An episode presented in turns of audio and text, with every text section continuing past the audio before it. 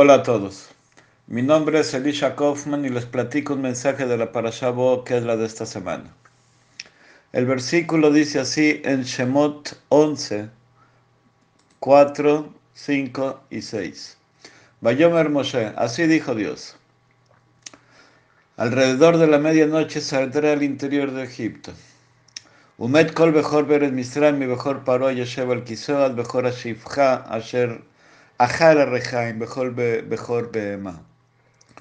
todos los primogénitos de la tierra de Egipto morirán, desde el primogénito del faraón que se siente en su trono, hasta el primogénito de la sirvienta que está detrás del molino, y todos los primogénitos de los animales.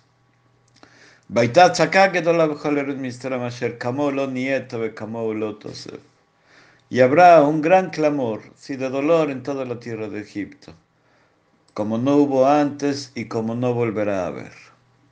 La plaga de los primogénitos fue la última de las plagas que Dios hizo en Egipto para obligar al faraón a que dejase salir al pueblo judío de la esclavitud hacia la libertad.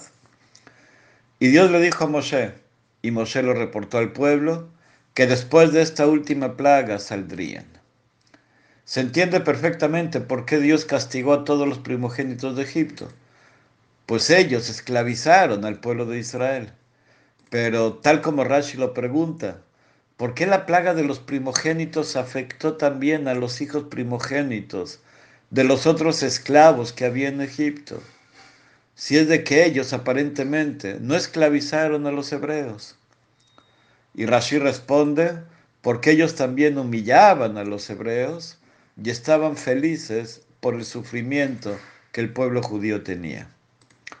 Aún así, no está claro por qué los hijos primogénitos de los demás esclavos fueron castigados, pues inclusive que lo hacían, seguramente lo hacían por ser esclavos, por orden de los capataces egipcios, por lo que no deberían ser castigados por ellos, según el principio de ones rahmana patre.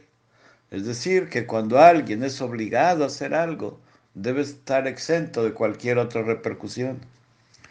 El Maral de Praga responde en Gurarie a Shemot 11.5 y dice así en español. Pese a que los hijos de los esclavos primogénitos estaban obligados a hacer lo que hacían, el hecho que se alegraban del sufrimiento de los hebreos es como si no hubieran sido forzados a hacerlo, pues alguien que hace algo en contra de su voluntad no se alegra en hacerlo pero si ellos se alegraban por el dolor de los hebreos, es como si ellos mismos lo hubiesen hecho por su propia voluntad. El Maral de Praga nos enseña un principio psicológico muy revelador. Cuando una persona se ve forzada a hacer un acto que no desea hacer, no se alegra de hacerlo. Pero si se alegra de hacerlo, a pesar de haber sido obligado, entonces es como si él mismo lo hubiese hecho por su propia voluntad y no porque fue forzado a hacerlo. La alegría que uno siente al efectuar un acto es lo que define si ese acto se le atribuye a él o no. No importa si fue forzado, si en el caso de los primogénitos de los demás esclavos, pues si siente alegría por hacerlo es como si lo hiciese por su propia voluntad. En ocasiones sentimos que fuimos obligados por ciertas circunstancias a realizar actos que aparentemente no deseábamos hacer. La alegría que sentimos al hacerlo es, lo que verdaderamente define qué tanto se nos obligó.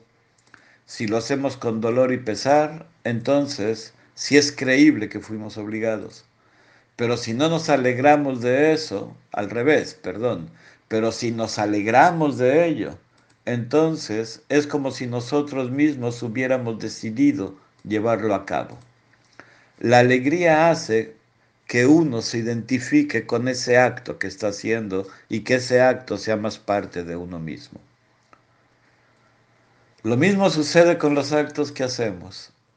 A mayor placer y felicidad en lo que estamos haciendo, más nos involucramos en ese acto y más ese acto se vuelve parte de nosotros. Así que les doy un consejo. Cuando hagan algo bueno, disfrútenlo para que reciban más recompensa por hacerlo. Y si van a pecar, trata de no disfrutarlo por lo menos. Shabbat Shalom.